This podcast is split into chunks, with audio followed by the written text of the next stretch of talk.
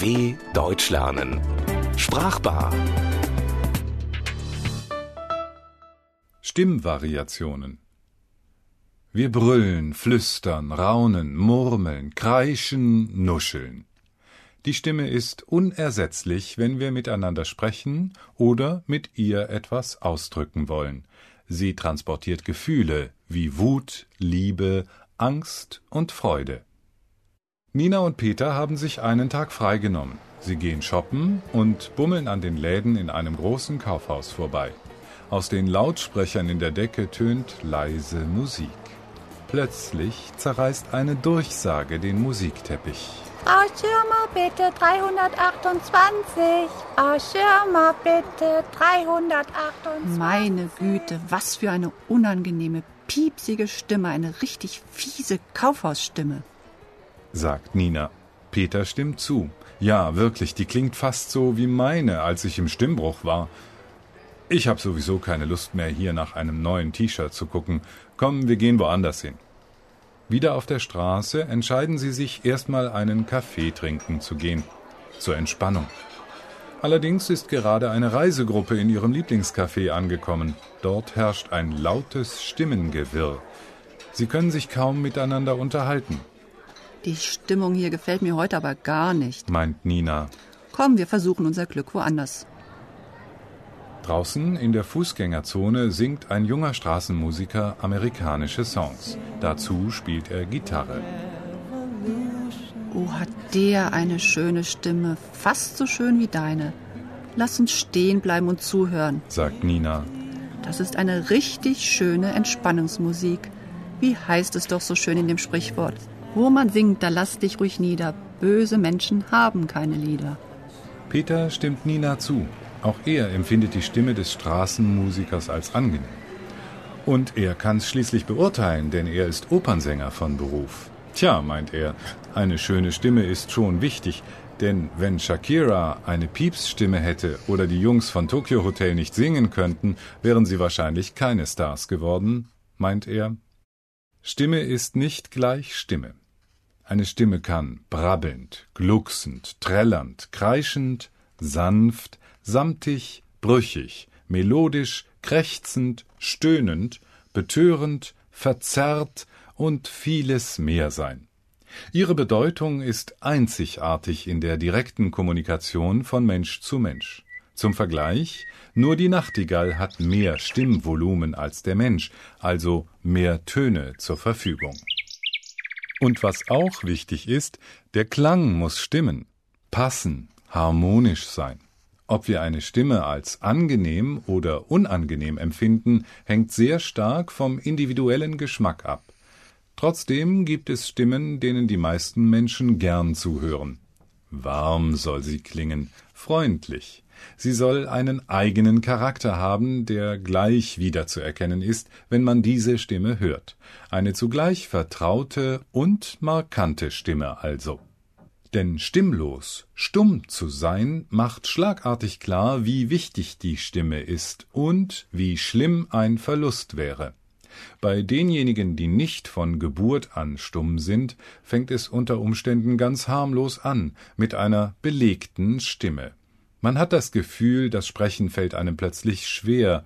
Wenn man dann noch heiser ist oder seine Stimme ganz verloren hat, hat man vermutlich eine Erkältung, die auf die Stimmbänder geschlagen ist.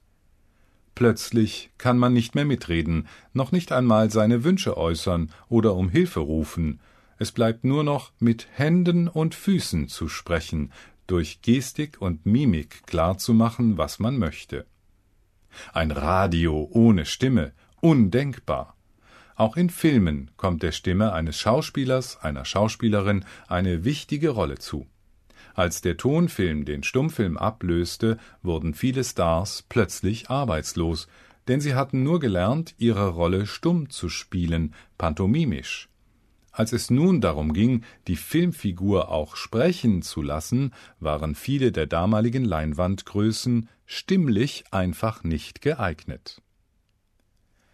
Wer seiner Stimme kein Gehör verschaffen kann, hat auch in der Öffentlichkeit ein Problem. Mancher lässt sich deshalb von einem Stimmtrainer coachen. Dieser bringt ihm bei, wie er seine Stimme optimal einsetzen kann, wie er einen Sprechfehler wie das Lispeln in den Griff bekommt. Denn Personen, die im öffentlichen Leben stehen, müssen lernen, auch ihre Stimme im Griff zu haben und sauber zu artikulieren, Laute und Wörter deutlich auszusprechen. Jemand, der nuschelt, der undeutlich spricht, ist schwer zu verstehen. Ein Stimmtrainer bringt dem Trainee auch bei, dass es stimmhafte und stimmlose Töne gibt. Das S in Sahne ist stimmhaft. Die Stimmbänder und die Form des Munds beim Sprechen erzeugen den Laut S. Im kleinen Wort das ist das S dagegen stimmlos. Nur der Mund und die hindurchströmende Luft formen den Laut. Die Stimmbänder schwingen nicht bei diesem S und Vokale sind immer stimmhaft. Große Stimmkunst ist es, wenn eine Opernsängerin einen besonders hohen Ton anstimmt.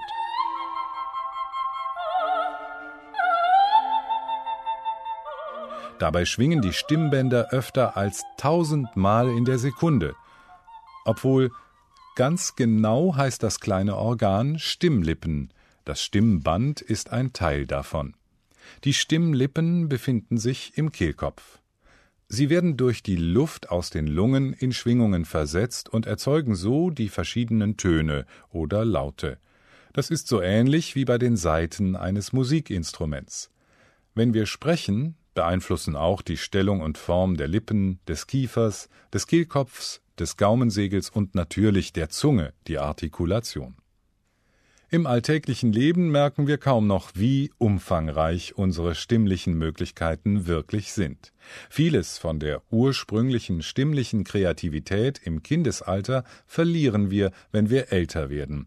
Wir haben unsere Stimme dann voll ausgebildet und benutzen sie ganz selbstverständlich. Anders ist das bei Profis wie Peter, dem Opernsänger. Er arbeitet meist täglich an seiner Stimme, er trainiert sie. Und deshalb freut ihn natürlich Ninas Kompliment, als sie sich von dem Straßenmusiker losgeeist haben. Bei einem Musikwettbewerb würde ich schon für ihn stimmen, aber deine Stimme höre ich immer noch am liebsten.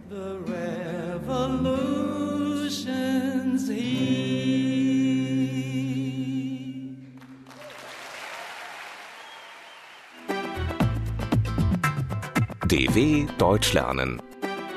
Sprachbar. Mehr auf dw.de slash Deutschlernen.